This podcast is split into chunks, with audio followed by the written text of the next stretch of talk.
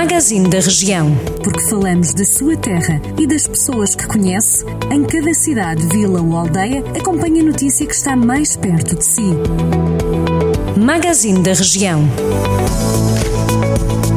Ligados à região, passamos em revista os temas da atualidade de cada Conselho nesta edição de 10 de junho, Dia de Portugal, feriado. Começamos por Lamego, onde a Câmara Municipal anunciou que vai reforçar o combate à pobreza e à exclusão social no Conselho, com o aumento do investimento no Programa Operacional de Apoio às Pessoas Mais Carenciadas. Tem como objetivo responder à crise provocada pela pandemia do novo coronavírus. Segundo a autarquia, até o momento, este programa já auxiliou 170 79 municípios, mas deve duplicar até maio do próximo ano.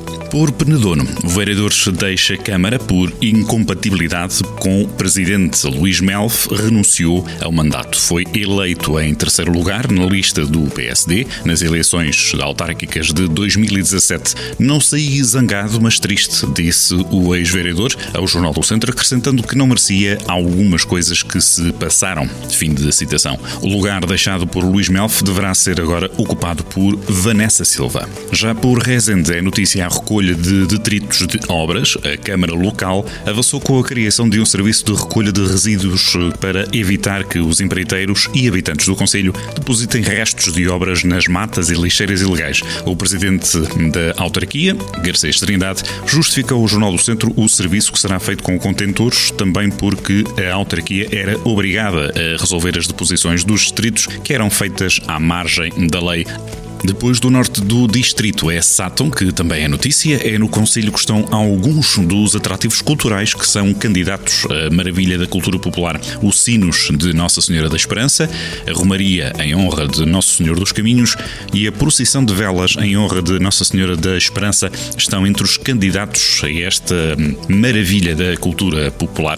Já em elas chegou a notícia da prisão preventiva para jovem que esfaqueou o pai da namorada, segundo a PJ. O rapaz de 22 anos, terá agido com intenção. O suspeito saqueou o pai da namorada no pescoço, usando uma faca de cozinha, num ataque que decorreu no passado sábado 6 de junho.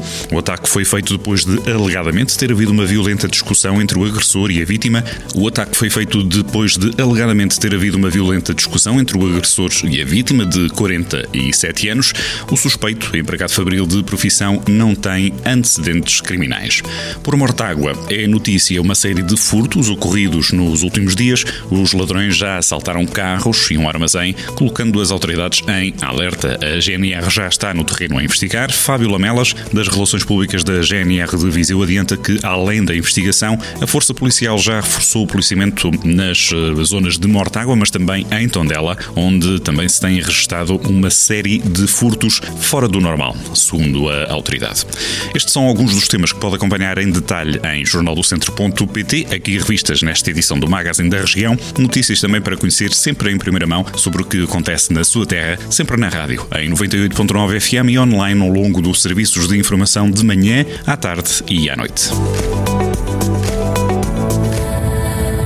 Jornal do Centro, a rádio que liga a região.